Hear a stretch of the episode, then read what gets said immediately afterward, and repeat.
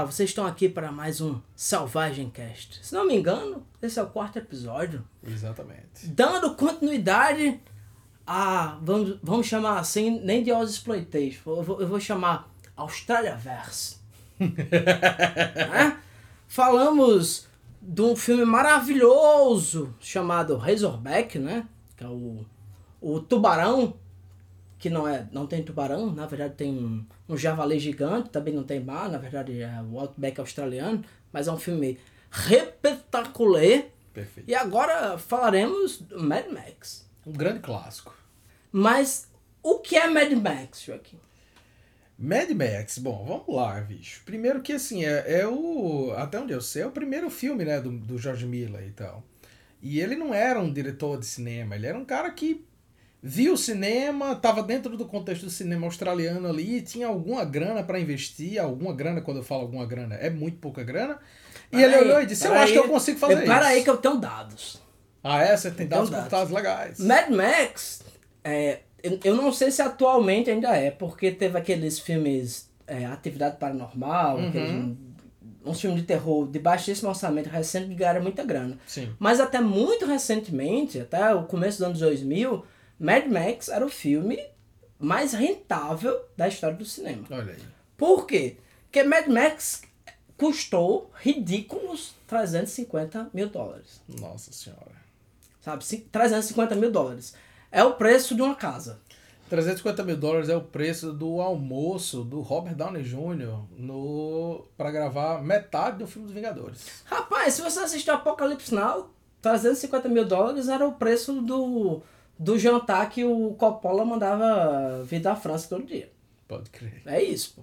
350 mil dólares. E arrecadou surpreendentes 100 milhões Nossa. ao redor senhora. do mundo. né? Isso a gente tá falando da bilheteria quando ele foi lançado.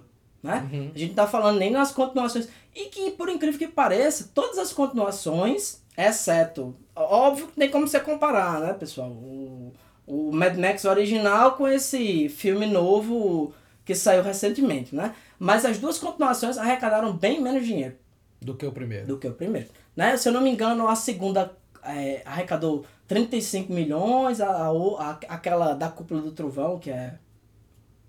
Enfim, né, pessoal? Quem viu, viu. Eu, eu, eu, eu, eu acho, assim, aquela coisa que eu sempre digo, né? É, o- quando você vê um filme antigo, você tem que entender ele no contexto da época. Sim. Né? E o contexto da época era o quê? Cabelo, música ruim e cocaína. É isso. Exatamente. Então, dentro desse contexto, eu entendo o que o, que o, o, o George Miller fez. Eu acho que, assim, com relação ao Cúpula do Trovão, eu sei que a gente não vai entrar muito nesse tópico, mas pra mim o Cúpula do Trovão ele é metade um filme do caralho e metade um filme completamente surreal, assim. A primeira parte, até ele chegar na cidade, ver a própria Cúpula do Trovão, e você vê como é a lógica do... do a lógica urbana no mundo do pós-apocalipse, né, do, do, do Mad Max, é massa, mas assim, tem uma segunda metade com as crianças e o mito da ressurreição de Cristo que é que se perde completamente. Cara, ao mesmo tempo, é, os filmes do Mad Max criaram um, um- Vamos dizer. Aliás, não é nem criaram. Não, criaram também, mas penetraram no imaginário coletivo de uma forma surpreendente. Uhum. Né? Se você fala para qualquer pessoa minimamente civilizada, cúpula do trovão, é o quê? Dois homens entram, um homem Um sai. homem sai, exatamente. Sabe? As pessoas identificam Sim. isso claramente. A- a expressão. Às vezes sem ter visto o filme. Sim, sim. A expressão Mad Max virou uma expressão.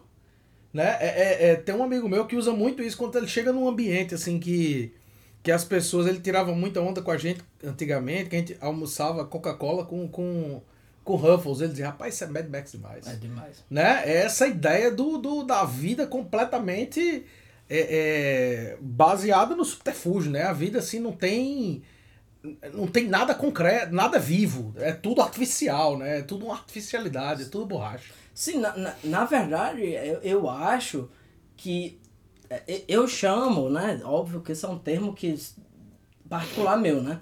Eu chamo Mad Max, particularmente, de é, apocalipse do automóvel. Uhum. Tipo, é a forma que eu chamo esse tipo específico de apocalipse. E quando você conversa com as pessoas, elas entendem de imediato o que, é que você está falando. Quando você fala assim, ah, Mad Max, ou tal, etc, etc. Quando eu tô dando aula de roteiro, qualquer coisa, eu falo assim, digamos, você vai fazer um filme pós-apocalíptico.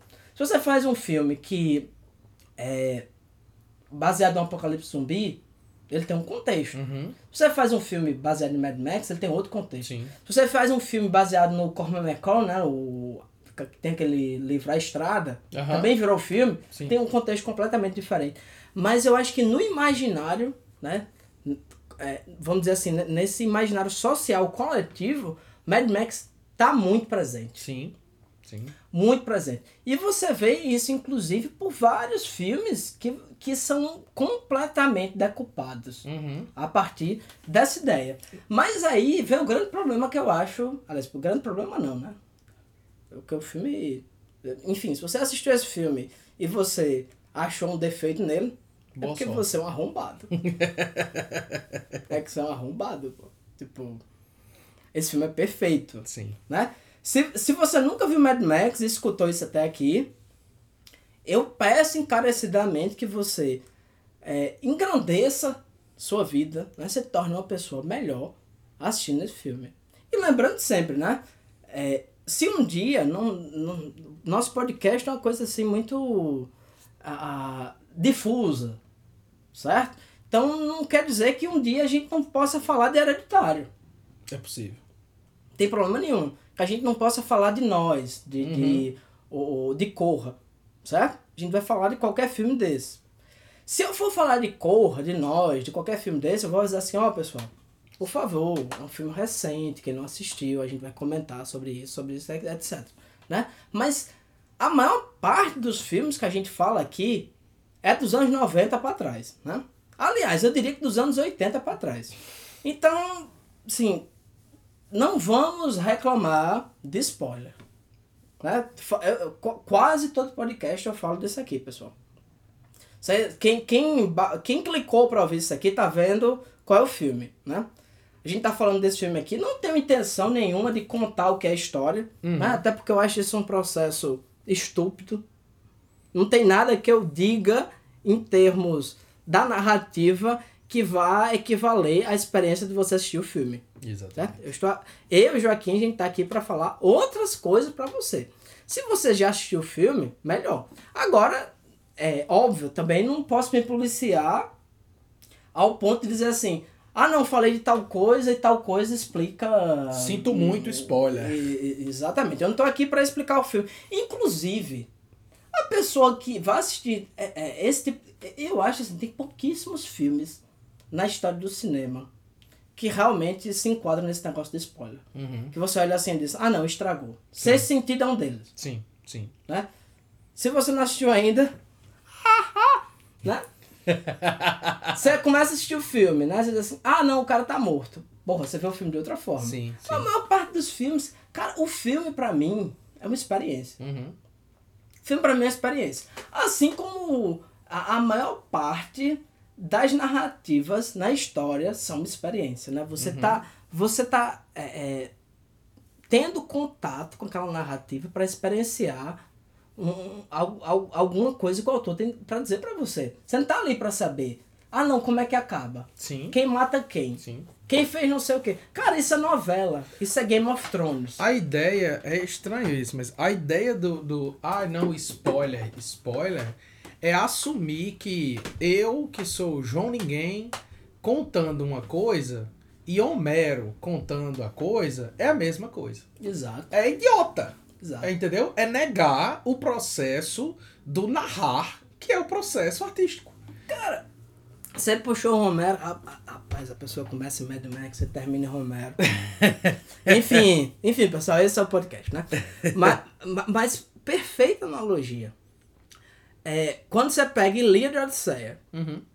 cara, tu acha que um grego culto, ele não, é, não estava ciente da cadeia de acontecimentos que está presente naquilo ali? Claro. Óbvio que ele tava. Tu tá, tá ali pra ver como a pessoa vai dizer. Cara, Shakespeare.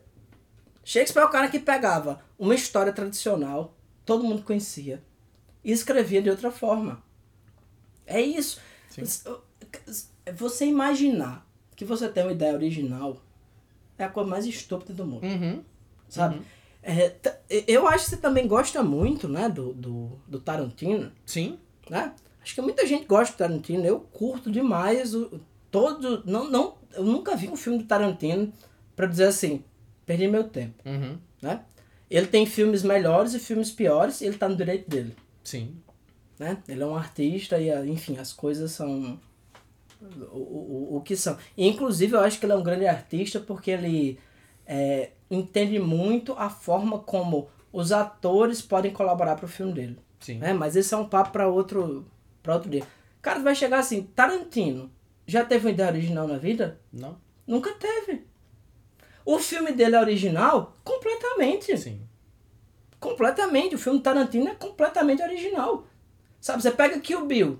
Cara, o cara pegou 300 pedaços de Lady Snowboard, de não sei o que, disso, daquele, semana de Kung Fu, filme de vingança, não sei o que, tal, e inv- inventou um negócio. Sim. Você vai dizer assim, ah não, pô, mas essa história aqui eu já vi em tal lugar. Não, cara, a- história em si, um- essa sequência de acontecimentos, isso é, men- isso é menos interessante no filme. Exatamente. A não ser que o filme seja construído em função disso. Uhum. Que aí me gera outro problema. Como é que você constrói um filme em função disso? Os fatos não importam, é a ordem que você conta os fatos que, que conta, não é? Quer dizer, E a é... forma também. Exato, não é a. não é. Não é necessariamente a semântica da narrativa, mas é a, é a sintaxe da narrativa. É como você conta a história, né? Sim. Você pega, por exemplo, voltando lá na história dos gregos, né, para variar, você pega Édipo Rei. Quando a gente fala Édipo Rei, você pensa imediatamente em Sófocles. Você fala, Sófocles, Sófocles é o autor, autor de Édipo Rei. Não. Sófocles é o autor de uma versão de Édipo Rei. Tem milhares de outras versões, umas que sobreviveram ao tempo, outras que não sobreviveram ao tempo, mas o fato é que Sófocles é o que melhor plasmou essa história. Exato. É o que melhor organizou essa narrativa. E, e digo mais, provavelmente é, Sófocles é o melhor autor Exato. de Édipo Rei. Exatamente. né? E, e, cara, isso na literatura, isso é uma coisa que você tá muito é, é, inteirado, Uhum. sabe? Cê- você lê Ulisses, do James Joyce, né? Quem já leu, parabéns, né? Eu já, passe, eu já passei por essa, por essa aprovação e não me senti muito recompensado, devo admitir. né? Ma- Mas você vê um negócio daquele ali, cara, a, a estrutura já existe. Uhum. Já existe. Mas você vai adicionando camadas em, em, em cima disso aí. Mas, aí, rapaz, a gente se distanciou de um jeito aqui de Mad Max que Precisamos voltar. Deus abençoe, né? Voltando, pessoal. Mad Max é um filme de 1979, dirigido pelo George Miller. Exatamente. Bem na quebra ali da virada do, do, do ano, né? Um filme do final dos anos 70, que é uma época extremamente cínica do cinema. E vai entrar nos anos 80, que é uma época extremamente estapafúrdia, né? Visualmente estapafúrdia, exagerada, over the top. Exato. E, Né? e, e a série segue isso aí. Perfeitamente. Perfeitamente. E, e é um filme australiano, de baixíssimo orçamento, como a gente. Nós já falamos antes do, do Razorback, né? Uhum. A Razorback foi um sucesso comercial assim muito limitado, né? Sim, até, até, sim. até teve um destaque na época, vendeu, etc. Mas Mad Max não. Mad Max é um filme de fundo de quintal que foi promovido nos Estados Unidos como um puta de um filme Sim. certo? Ah, além disso, é um filme. Não sei se o Mel Gibson fez outros filmes anteriores a esse, mas não importa também, né? É o filme que lançou Mel Gibson Uhum. no estrelato, né? Uhum. É o, e, e quem acompanhou o cinema de ação nos anos 80 e anos 90 viu Mel Gibson até o com fazer bico, né? É, é, Máquina Mortífera. é, é, depois o Mel Gibson migrou também para dirigir filmes, né? Fez um, um, um dos grandes sucessos do cinema do, dos anos 90 é do Mel Gibson, né? Que ele dirigiu e atuou, Coração Valente. Sim, sim. Inclusive, pessoal, é, no episódio anterior a gente falou muito de exploitation, né? E de determinada forma, Mad Max é um Oz exploitation. Sim. A gente não considera isso porque ele, por assim dizer, rompeu essa bolha do Oz exploitation e se tornou assim um dos grandes filmes de ficção científica né, da década de 70. Aliás, sou até ousado de todos os tempos, né? Sim, sim, sim. Ele funda um gênero, cara. Você tem. Depois de Mad Max. eh, depois de Mad Max original e, e principalmente depois do Road Warrior, que é o segundo, né? Você tem um, um, gênero de cinema que é esse. Esse pós-apocalíptico. É, é, Mad Maxiano. Exatamente. Então você. Na Itália, principalmente, você tem um zilhão de filmes que Sim, são exatamente sim. isso. Exatamente isso. Muito filme de ação decupado disso. Filme com Van Damme. Filme da Canon. Pegando isso aí. Inclusive, é, eu, eu acho interessante. Você sabe que eu já falei pra você da teoria de que é, todas as coisas elas se agregam ao seu inverso. Hum. Então, Mad Max, ele é o filme de menor orçamento que proporcionalmente teve o maior ganho comercial. Aham. Né? Tipo, é um filme que custou 350 mil, ganhou 100 milhões de cara, né? Tipo, não tem como, não tem nem como você computar ao longo do, do tempo o que, que esse filme rendeu, pô. Em Sim. termos de franquia, sabe? Sim, é sim, ridículo, é ridículo, é ridículo. Inclusive, Mad Max é um filme excepcional, muito bem feito, muito bem dirigido, mas que basicamente o orçamento dele são carros a serem destruídos. Exatamente. Ele não tem nada, nada fora disso. O cara tiver que fazer um ferimento, né? Tipo, tem uma cena lá do Mad Max que um, um amigo dele é queimado vivo, assim, né? E o cara fica no hospital. Você vê a mão do cara, cara, é ridículo, assim, tipo, é uma mão pintada com guache ver- é, preto e vermelho, né? Em termos do que você tinha de, de, de maquiagem, né, de efeito especial prático, é, Mad Max ele tá muito defasado. Mas em termos de cenas de perseguição de carro, é um Exatamente. filme que até hoje impressiona. Exatamente. É, é, essencialmente, se a gente quiser fechar narrativamente, Mad Max é uma história que se passa num mundo à beira do apocalipse, né? O primeiro filme, ele tá ali à beira do apocalipse, ele se passa num futuro próximo, né? Até no começo do filme menciona isso, num futuro próximo. Você tem um mundo levemente distorcido, isso é muito interessante. Tanto você vai ver, por exemplo, nas gírias, nos comportamentos dos personagens, né? É, na própria constituição do, do, do, do mundo, você tá vendo um mundo em transição, um mundo em ebulição. Ele tá prestes a explodir, né? Você tem uma polícia que tá tentando virar uma espécie de, de, de, de herói, né? Os policiais que estão tentando virar uma espécie, espécie de heróis.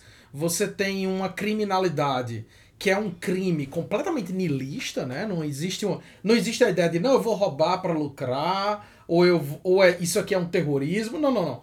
É o crime pelo crime, né? O mal pelo mal. É um mundo é, de- descompassado da realidade. É, e o que você vai acompanhar nessa história, essencialmente, é, o- é a história do personagem central, né? O Max, o Max, acho que é Rokatansky, né? O Isso. sobrenome, né? Max Rokatansky, que é um desses policiais e que por, por Que, cara, razões... que tecnicamente eles não são nem policiais. É, é, no filme, é como se eles tivessem uma categoria própria, né? Tipo, os carros deles. é, en- enfim, não, não lembro bem o que está escrito no carro, mas basicamente. Interceptor. Isso. Ba- basicamente, é, é, eles têm carros V8 super, super potentes para interceptar pessoas que estão fazendo loucuras Na estrada, É isso. exatamente. É isso. Tipo, ele, é, é, o, o Max, ele é policial. Uhum. Né? Você entende que tem essa, essa força policial é, funcionando ali dentro, mas ele não tem nada a ver com o que é um policial tradicional. Uhum.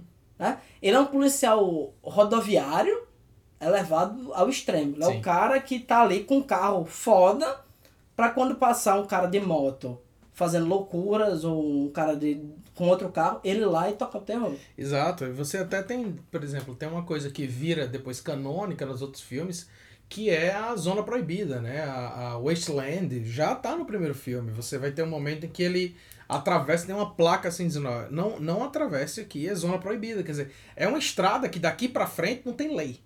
E aí o, essa, polícia rodoviária, né, do- dos interceptors, ela, a função dela é justamente controlar esse mundo de caos em ebulição. Né? É um mundo de caos em ebulição. Aí você Eu, tem eu- tem um tempo pra isso. Social turmoil.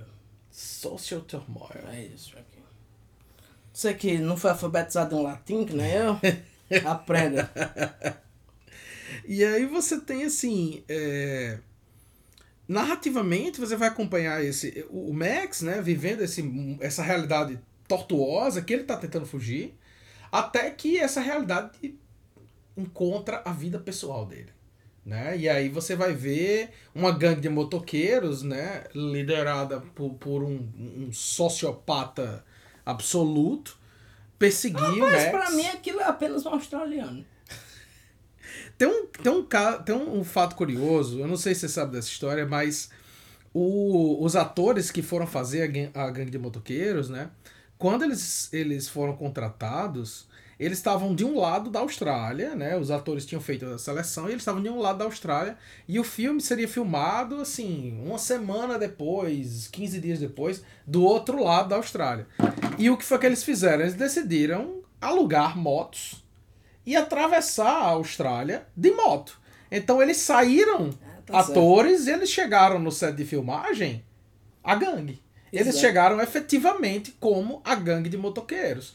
Você assiste o filme e é completamente orgânico a maneira como eles se comportam, né? É assim, é uma demonstração de atuação coletiva impressionante. É, inclusive, fora o, o- Enfim, tem dois personagens, né, no sentido de- amplo, né, que depois desenvolveram carreiras em Hollywood, né, o próprio George Miller, né, Uhum. fez muitos filmes depois. Mel Gibson, acho que, enfim, ninguém precisa Explicar quem é. né? explicar quem é, né, que teve grande sucesso até descobriram que ele era The Fuhren, né, que ele era ligeira.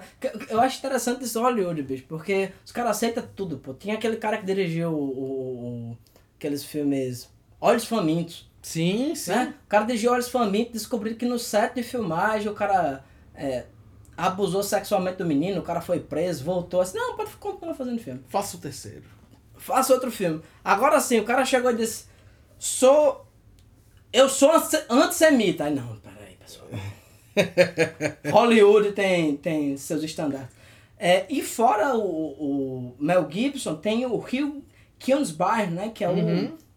vamos dizer assim, o chefe da, Da da gangue gangue, de de motoqueiros, que depois ressurge como o maravilhoso Immortal Joe Immortal Joe. no, no quarto filme da franquia. Esse cara é um ator do caralho. Rapaz, ele é impressionante. Eu não sei. eu- e novamente, Joaquim, a gente já falou disso em Razorback, estão falando aqui disso novamente. Eu não sei se ele é ator ou se ele só é australiano. eu fico em dúvida, assim. Essa pessoa tá atuando ou ela tá sendo australiana? Não- nunca sei. Nunca sei. Mas, mas tem, tem uma coisa assim que eu queria destacar desse filme, que é o seguinte. É, a gente já falou que Mad Max é completamente associado com um tipo de apocalipse. Né? Esse apocalipse do automóvel. Uhum. Né? Mas esse primeiro filme, ele não é pós-apocalíptico. Não, não. Ele é pré-apocalíptico. Exatamente. É um filme que, assim, as coisas estão dando muito errados. Mas, novamente, assim como vários filmes dos anos 70, né? Tem vários filmes dos anos 70 que eles pegam essa questão do, da criminalidade, né? E extrapolam. Então, Mad Max, desde o início ele fala assim, é, é, daqui a alguns anos. No futuro próximo, No exatamente. futuro próximo, né? É, Tem essa coisa. Mas ele não é pós-apocalíptico da forma que, inclusive, eu que vi esses filmes desde criança associo. Porque quando eu penso em Mad Max, eu penso em História da Fúria. Aham. Eu penso no deserto, eu penso naqueles caras de máscara, eu penso no carro não sei o que, eu penso naquele penteado da Tina Turner. E esse filme não tem nada disso. Sim. Não tem nada disso. Você pega os policiais, óbvio, eles têm uma pegada que é meio futurista, né? eles usam aquelas roupas meio De cor. né, de couro, não sei o que. Você pega o- o- os. é, in- inclusive, isso é retomado no último filme, né? Os motoqueiros têm todas aquelas motos Kawasaki, né? To- Todas as motos são iguais. O- Os caras têm um visual que, se a gente pegar o outro filme que a gente falou, o, o episódio anterior que a gente gravou, né, do, do Razorback, Cara, o- os caipiras de Razorback, eles têm um visual muito mais apocalíptico, Sim.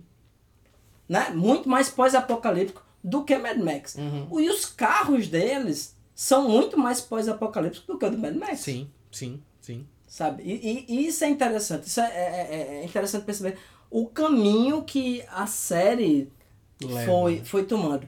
E, en- enfim, no, no filme inteiro, que eu considero absolutamente genial, né? uma trama maravilhosa, tem coincidências inexplicáveis, mas eu sou um negacionista do filme trash, né? Eu já falei pra vocês, né? Eu sou um negacionista do filme trash. Por coincidência, o, o, o Max matou o chefe da gangue e por acaso a esposa dele tá na puta que o pariu na Austrália e encontra a gangue. Rapaz, quem sou eu pra, pra me meter nessa, conveni nessa conveniência narrativa? Exatamente. né? Mas eh, no filme anterior a gente falou que a Austrália, é, que eu- até cheguei nessa conclusão, né? Razorback é universo da Austrália. Sim, exatamente. E, e esse filme, cara, o, o, o Mad Max, ele é quase um não personagem. Ele, é, ele, ele é um, um, um, um- vamos dizer assim, ele tem uma função ali naquela trama de colocar as coisas pra frente. Inclusive os vilões, Uhum. né? Essa gangue de motociclistas, ela tem muito mais destaque no filme. Sim, sim. Tem muito mais destaque. O George Miller, recentemente, quando estava falando sobre o novo Mad Max Fury Road, né? Apontaram, pra, apontaram coisas como, ah, tem alguns problemas cronológicos, se você pensa na história do Max, ao longo dos filmes e tudo mais. E ele deu uma resposta que eu considero absolutamente brilhante, que ele disse, Mad Max, o, o Max do Mad Max não é um personagem, ele é um mito. Ele é, um- ele é um mito da Wasteland. Então, as histórias atribuídas a Max não necessariamente são vivenciadas pelo mesmo personagem. Elas são histórias atribuídas ao Max. Exato. Então, quando você assiste a- os quatro filmes que a gente tem até hoje, não necessariamente aquele personagem é um só, mas aquele mundo é um só. Exato. E aquele mundo é que é o grande, é o grande protagonista dessa, dessa narrativa, né? Tem esse ponto. Mas tem um outro ponto que é crucial, fundamental e talvez seja assim, do ponto de vista cinematográfico, a coisa mais relevante que o Mad Max consegue fazer, que é pegar a narrativa de carro, se a gente quiser dizer dessa forma, que é uma coisa que surge no final dos anos 60, tem um boom nos anos 70 com filmes como Vanishing Point, Gone in 66 Seconds, né? In- Inclusive, é, existe o car exploitation. Ah, total, total. Você tem muito filme dessa, nessa vibe. Só que o, o Mad Max, ele leva a próxima potência. Ele eleva a próxima potência. Eu tava vendo um, um, um- comentário recente de, de um ator, ele comentando, dizendo assim, às vezes a gente tem um pouco de dificuldade de fazer a nossa marca. Quer dizer, o que é a marca? Você monta a cena, você diz, não, o ator tem que estar aqui nesse ponto específico da sala, quando ele for dizer fala X, porque ele vai estar enquadrado dessa forma. Tente fazer isso com um carro a 150 km por hora. Sim. Mad Max é isso. Mad Max é um diretor de primeira, de primeira experiência dirigindo carros em altíssima velocidade. Porque tem cenas em Mad Max que o carro passa e que você olha e diz assim, rapaz, esse cara tá a 150 km por hora. Esse cara tá a 160 km por hora. Não tem efeito, não tem artificialidade, é só puro peso bruto. É um negócio assim impressionante, cara, o que esse filme faz. Cara, é o que eu falei no início. 350 mil. Né? O, o orçamento desse filme. Eles gastaram 10 mil com ator, com diretor, etc. O resto são carros para eles destruírem. Sim. E os caras destroem, sabe, com muita elegância. Sim. Sabe? É um filme de perseguição de carro impressionante. E esse é o meu ponto, sabe? Assim, quando a gente pensa em cinema, e de modo geral, a linguagem cinematográfica. Bicho, a linguagem cinematográfica é ação visual. Em essência, é isso. O cinema é uma forma de mostrar ações acontecendo. A pintura mostra a sugestão da ação. A, a literatura sugere, a partir da simbologia da palavra, a ação. Mas quando você vê no cinema, você vê a ação em execução. É a ação no tempo. Né? É a representação visual da ação no tempo. O que, o que é um filme como Mad Max, se não a extrapolação absoluta do cinema? Assim, o, o, o George Miller fez com o Mad Max original e com todos os filmes da franquia, mas principalmente com o Mad Max original e com o novo filme, um filme que ele diz assim: isso é cinema, e se eu não tiver que colocar nenhuma fala no meu filme, você vai entender o filme, você vai entender a história que está sendo contada e você vai sentir a emoção da história que está sendo contada, né? Para retomar os nossos queridos gregos, Aristóteles vai dizer, olha, o poeta, ele é mais poeta da história que ele conta do que das palavras que ele usa para contar a história. Rapaz, as ações em Mad Max, a maneira como o filme é filmado, a maneira como as ações são executadas, é impactante por si só. Sim. Por si só. Cara, Mad Max é um filme que se você botar no mudo e assistir, é excepcional da mesma forma. Inclusive porque é, eu, eu sempre falo em todo podcast isso, né? Eu não entendo nada de música. Agora, quando é ruim, ao ponto de eu identificar. Chegou, chegou lá, né? Mad Max basicamente é um cara que eles pegaram num, num pardieiro no sul da Austrália e botaram pra tocar um saxofone. Tipo, as cenas que o Max vai pra o interior, não sei o que, cara, são ridículas. Parece aquelas. Aquela trilha sonora de filme pornô dos anos É, 80. é muito, é muito melodrama, né? Ma- Mas já que você puxou os gregos aí, né? Eu me sinto do direito de puxar o Tarkovsky, né? Naturalmente. Tarkovsky ele tem uma expressão muito interessante para o cinema, que é até o nome do livro dele, né? Tarkovsky dizia que o cinema é a arte de esculpir o tempo. Mad Max é a arte de estraçalhar o tempo. Exato. É isso. E quando você vê o filme, ca- cara, é, fa- fazia tempo que eu não via esse, esse, esse primeiro filme. Tempo que eu falo assim, uns 5 anos, né? Que- Eu acho que, cara, tem filme que você devia, assim, colocar na sua estante e dizer assim, cara, todo ano eu vejo isso aqui, que é pra deixar de ser tão ignorante, Sim. né? Aí todo ano você vê, é, eu- tem, tem um texto do Walter Benjamin chamado Narrador, Uhum. que todo ano eu leio. Aí todo ano que eu leio eu dizia assim, mas rapaz, mas esse bicho é bom mesmo, é tá mais que certo, pô. Aí, passa 10 minutos, aí as coisas vão se dispersando. Aí eu leio no outro ano, eu vejo outra coisa. Eu tenho pra mim que tem filme que é exatamente isso. Sim. Eu acho que se eu vi, é, eu, eu vi, inclusive, isso, é- isso é, é interessante, pra mim, óbvio, né? Quem tá, quem, quem, quem caralho tá interessado na minha vida, né? Mas uma das primeiras memórias cinematográficas que eu tenho é Mad Max. Que é a cena que o Mad Max, no final, prende o cara no carro e manda ele cortar a perna e Sim. depois explode. E eu lembro que eu vi esse filme, eu devia ter, sei lá, tipo, é, eu lembro que meu pai morava com minha mãe ainda. Então eu tinha menos de 5 anos. Eu não tinha a menor ideia do que caralhos era esse filme, mas eu sempre pensava assim, caralho, tem um filme que o cara prende o outro e manda ele cortar a própria perna, Uhum. né? Depois de muito tempo, fiquei assim, ah, isso é Mad Max. Aí depois virou Jogos Mortais, né? É, jogo mortais. É, Joaquim, ah, vamos brincar de palavra proibida, né? Aqui, que a gente vai nesse contexto.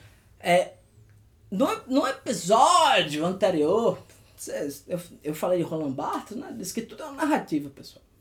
Começou no primeiro episódio, se vocês perceberam, ele tem uma continuidade, né? Então a gente está continuando o que a gente já falou no episódio anterior sobre Austrália, né? E eu falei um pouco sobre os carros Uhum. no filme que a gente falou antes, né? O, o Razorback, né? Sim. Ah, e eu fiquei pensando muito sobre essa questão da cultura do carro na Austrália. Sabe, Joaquim? Porque, óbvio, Estados Unidos é um país que tem uma, uma cultura de carro gigantesca, né? O país, Aham. que invent, é o país que inventou o carro como produto, etc. Sim, sim. Tal. Se você vai na Inglaterra, cara, carro é uma coisa É uma utilidade, né? acessória, assim, os caras não têm carta. E na Austrália, eles retomam isso, tanto que, e, e é curioso que na Austrália os caras têm, o, o carro deles é igual ao britânico, né, que é Uhum. A- o, o assento no lado inverso. E eu fiquei pensando assim, eu disse, cara, eu assisti Mad Max, assisti Razorback. Por que é que as pessoas têm tanto interesse em carro e, e, e não é nem carro, né? Que eu acho que em carro, qualquer cavalo tem interesse, né? Uhum. Se você vê aqui no Brasil, o cara. o- quanto custa carro tal? 100 mil, então é melhor, né? O cara não sabe nem como é que funciona aquela porra. Mas não é isso. Essa chamado é, custom culture, né? Que Uhum. a- essa cultura Modificação. de né? modificação, de você fazer aqueles hot rod, não sei o que, tem nos Estados Unidos. E eu fui percebendo com esses filmes que na Austrália isso é muito forte. Sim. Você perceber, os carros que aparecem nos dois filmes, eles são completamente alterados. Uhum. Eu fui pensar de, cara, mas a troco de quê, pô? E, e, obviamente, a explicação é a mais simples possível. Cara, tu tem um, um- um- praticamente um continente Uhum. ali. Tu tem uma parte mínima de civilização. Tu tem que andar em fazenda, em deserto, não sei o que. Tu vai de carro. Cara, se tu não souber minimamente como funciona um carro, como ajeitar ele, que, queimou o carburador, fez não sei o que, tá? tu não se tu não souber como, minimamente, como é que funciona um carro, tu morre, pô Sim. tu morre. Tipo, na cultura a- austra... óbvio, hoje em dia tu tá no deserto da Austrália, tu pega um celular e liga o reboque da puta que pariu. Tu tá, tu tá na Austrália nos anos 70, no meio do deserto, teu carro quebra, se não passar uma- um anjo da guarda ou se tu não souber consertar, tu morre no meio do deserto, Sim. pô. Sim. Então você vê isso muito, muito fortemente. Tipo, essa cultura de modificação de carro. Sim. E, óbvio, né? Depois eles vão extrapolando essa porra no contexto do Mad Max e levam um, pra uma coisa maravilhosa que é esse apocalipse do automóvel. Exato. É porque quando você tem. É interessantíssimo você pensar no Mad Max original. Porque, como a gente tá falando, né? O Mad Max original não é um filme pós-apocalíptico, ele é um filme pré-apocalíptico. Ele é um filme que se passa na beira da, da, da, da- do caos completo, né? Quando você tem uma, uma polícia motorizada com o direito de exercer a função em essência de juiz, júri, né? É, é, e e executor, né? E é, não muito diferente do Brasil em muitos sentidos atual, é, mas Cara, já notou quanto é, essa era Nixon de filme, assim, dessa coisa assim, tem que. é, bandido tem que levar tiro na cabeça, Uhum. né? Bandido, bandido, morto, a gente vê sendo reintroduzido no tecido social. sim, sim. É incrível, né, bicho?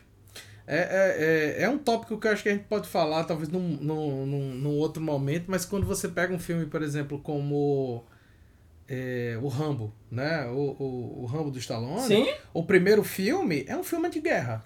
O segundo, o segundo extremo. filme é um filme mi- mi- militar total, mas o primeiro é um filme completamente antimilitarismo, assim, é um filme dizer assim, olha, isso aqui é o que a, o exército faz com o ser humano, é a desumanização. O segundo filme é, ei, bala é rock and roll, né? É, Tipo, diga-se passagem, eu adoro os dois, mas assim, a, a, a, perspectiva é muito diferente, né? A perspectiva é muito diferente. Quando você vê um filme como o Mad Max, ele tá vivendo ali à beira do apocalipse. O interessante é que em nenhum momento das franquias da, da franquia do Mad Max, em nenhum momento o George Miller ele deixa de estar martelando no fato de que a, a cultura do capitalismo desumaniza o ser humano. Porque ao longo dos filmes você vai ver a ideia do mercado e da marca tomando o lugar de ideias que, como a ciência, a religião, a, a, a, a- os construtos sociais, eles vão sucumbindo diante da, da, da, da- do produto. Né, da, marca do produto. Então você vê, por exemplo, em Mad Max, no, no primeiro filme, que a gente vai ver, como você menciona, né? Todos os motoqueiros usam a, kami, a, a como é a, a, a moto? Ka Kawa... Kawasaki, né? Isso, isso. E aí, no quarto filme, eles são os Kama Crazy, né? Eles são os Kava Crazy, Exato. né? Então E você vê uma e transformação. E o, o, o, o V8 é como se fosse uma Uma coisa religião. religiosa, é como se fosse o Espírito Santo, assim, né? Exatamente. V8. V... Com, com, como já tinha gravado David Bowie, né? Sim. Aquele... O Low, né? V8.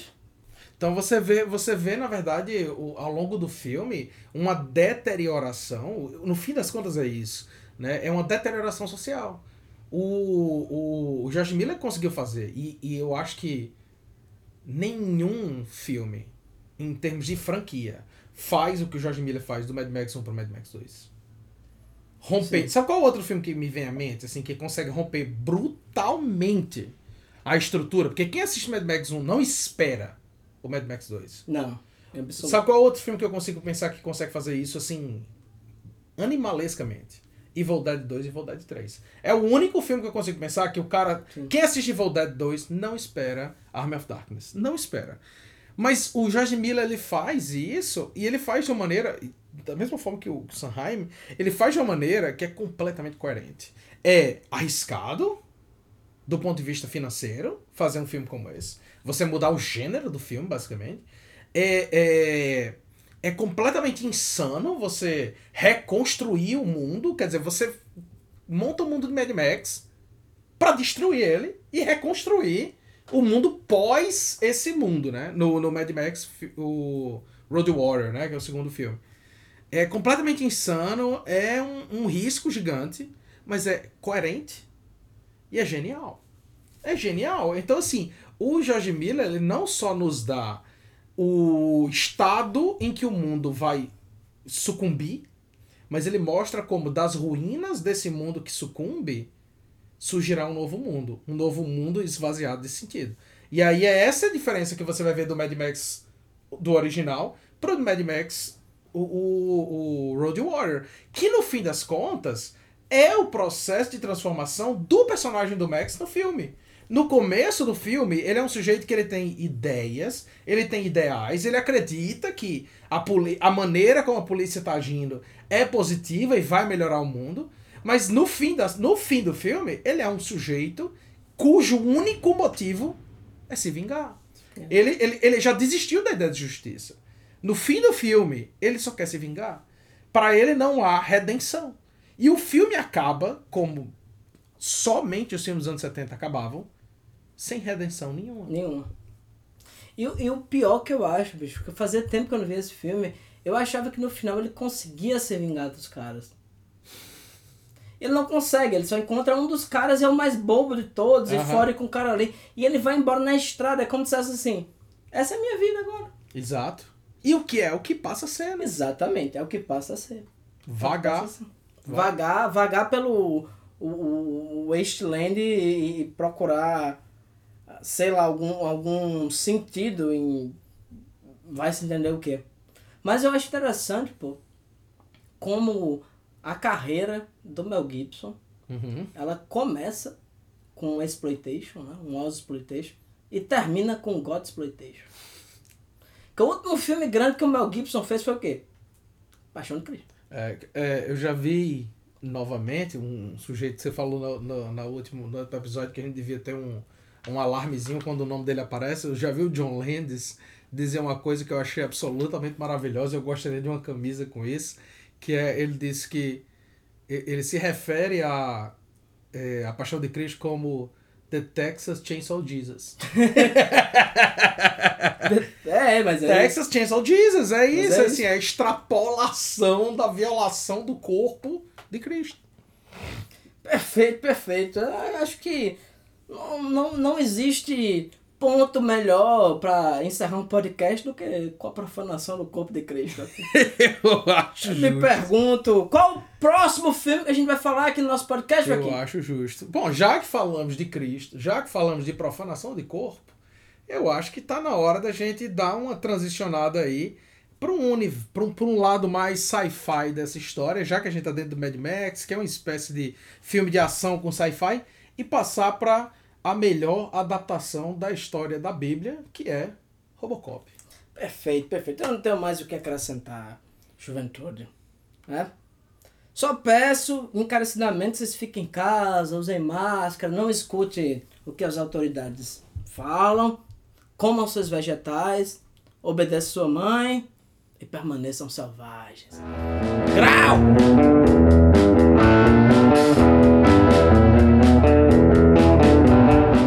Selvagem Cast é uma realização da Selvagem Produções. Edição de áudio por Joaquim Dantas, com assistência de Luciana Lopes. Música de abertura Supercharger, por Raimundo Kovalski. Se você quer entrar em contato com a gente, manda um e-mail para selvagemxproduções.gmail.com.